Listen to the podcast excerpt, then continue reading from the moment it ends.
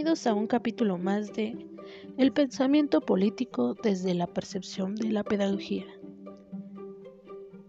Hoy estaremos hablando de la familia, del libro de nuestro queridísimo Engels.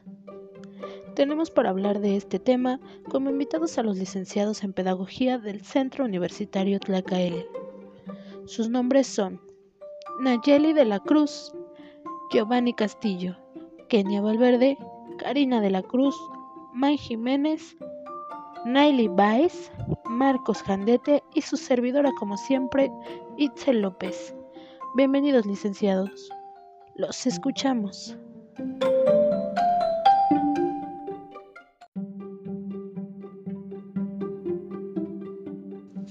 Estoy muy contenta por estar nuevamente en este espacio y compartir ideas con mis colegas. Bien, comencemos. La palabra familia proviene del latín famulus, que significa sirviente o esclavo. En efecto, antiguamente esta expresión incluía a los parientes y sirvientes de la casa del amo. Se designa como familia al grupo de personas que poseen un grado de parentesco y conviven como tal. Según la sociología, el término familia se refiere a la unidad social mínima constituido por la madre, el padre y los hijos. Morgan pasó la mayor parte de su vida entre los iroqueses, que estos eran una tribu que existía en sus tiempos. Fue adoptado por una de estas tribus, llamada los Senacas. En ellos encontró un sistema de parentesco familiar totalmente diferente a lo que hoy en día nosotros tenemos comprendido como familia. En este reinaba una especie de matrimonio llamada por Morgan familia sindámica. La descendencia de una pareja conyugal era patente y reconocida ante todo el mundo. Aquí no había dudas de quién aplicaba el apelativo de madre, padre, hijo, hija, hermana o hermano. En cambio, el iroqués no solo llamaba hijos e hijas a los suyos propios, sino a su vez a los de sus hermanos, que a su vez le llamaban a él padre. Por el contrario, llama sobrinos y sobrinas a los hijos de sus hermanos, los cuales los llamaban tío. Que esto pues estamos totalmente acostumbrados a eso, ¿no? A los hermanos de mi mamá llamarlos tíos. Los iroqueses llaman hijos e hijas, además de a los suyos, a los de sus hermanos, y a su vez estos le llaman a él madre. En cambio, hoy los conocemos como tíos y ellos pues ¿cómo nos llaman? Pues sobrinos, ¿no? Los hijos de sus hermanos se llaman entre ellos mismos hermanos y pues para nosotros esto es pues totalmente diferente, ¿no? Porque nosotros a los hijos de nuestros tíos los llamamos simplemente primos.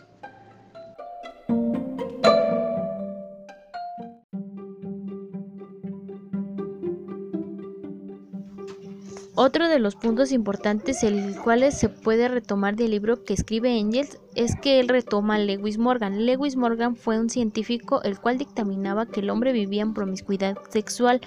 Engels lo que hace es que viene a romper el esquema de estos científicos de Londres, en donde Engels dice que el hombre vive en promiscuidad sexual desde que el hombre vive y aparece en la Tierra y no no lo que decían los científicos de, científicos de Londres, que era cuando el hombre comenzaba a escribir. Por otra parte, menciona que la propiedad privada nace cuando se forman las gens. Las gens son, eran tribus muy grandes y las fatrias eran tribus de más de 30 personas. Y cuando, y cuando pasa de matriarcado, que era cuando la mamá era la que se encargaba de cuidar todos los hijos de la, todos los hijos de las tribus en, en donde no se sabía quién era el papá, sí la mamá, pero no el papá. Cuando pasa a patriarcado es cuando estos comienzan a acumular, acumular tierras y riquezas. Ahora en esta parte ya se sabe quién es el papá y la mamá, ya se empiezan a formar las familias o los grupos, ya que comienza la herencia familiar. Esto ya que comienzan la acumulación o la herencia de tierras o de riquezas que esos acumulaban. Para esto nace el Estado para que viene a poner reglas y normas las cuales vienen a proteger lo acumulado que en esa época ellos este, acumulaban.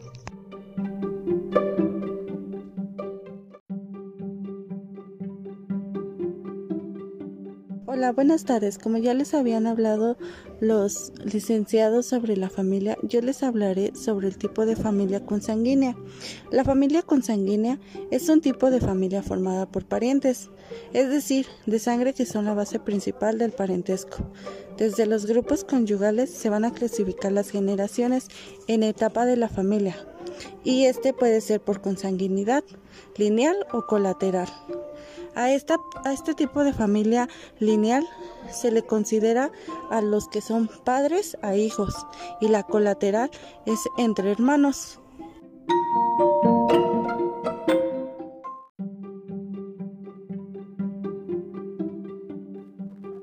Tomando como referencia lo ya mencionado por nuestra compañera Marilyn, nos dice que la familia consanguínea es aquella que se genera en grupos, conformada por matrimonios generacionales, la cual nos menciona la unión que era de hermanos con hermanas.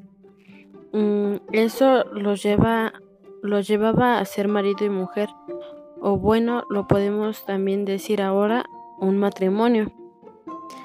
En esta parte también podemos notar el valor que poseían las madres al ser la referencia de estas mismas familias.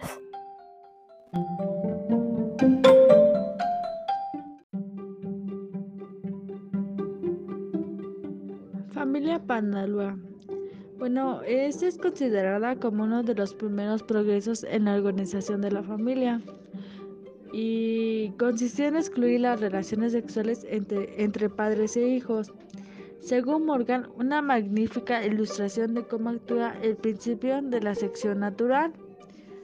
Y pues igual nos dice que las tribus donde se progresó limitó una consignidad y debieron desarrollarse de una manera más completa, donde el matrimonio entre hermanas y hermanas continuó siendo una regla y una obligación. En la familia primitiva tuvo que dividirse y de ahí surgió la idea de la inconveniencia de la unión sexual entre hijos de la misma madre debido a ejercer su influencia en la división de las viejas comunidades domésticas y la formación de otros que no considerarían necesariamente grupo familiar.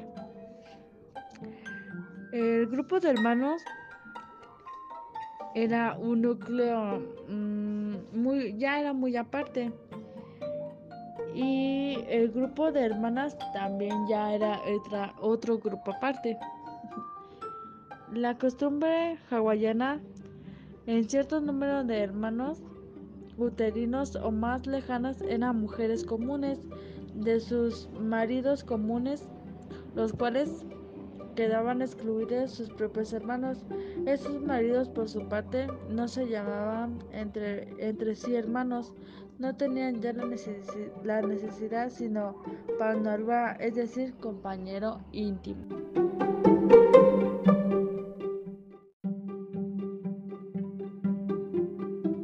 En la familia sindiésmica, el hombre ya tenía una mujer principal, no la favorita por así decirlo, pero sí la esposa principal entre muchas esposas y lo mismo el esposo era principal entre todos los demás.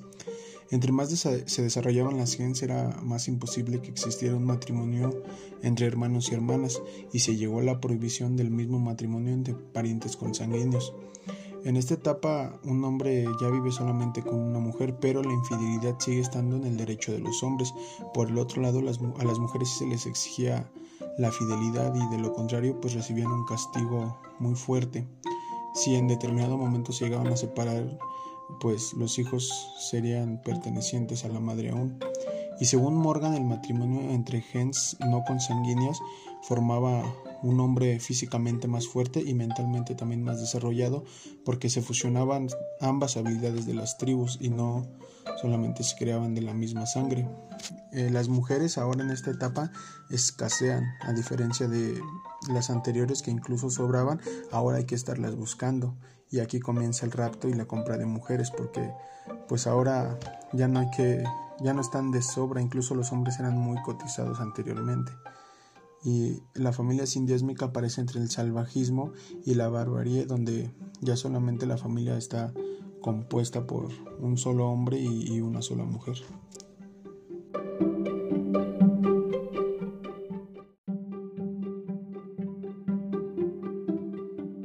Muchas gracias colegas por esa explicación sobre la familia según nuestro queridísimo Engels. También quiero agradecerles a nuestros oyentes por tomarse el tiempo de escucharnos. Muchas gracias y hasta el próximo capítulo. Bye. Se despide de ustedes Itzel López.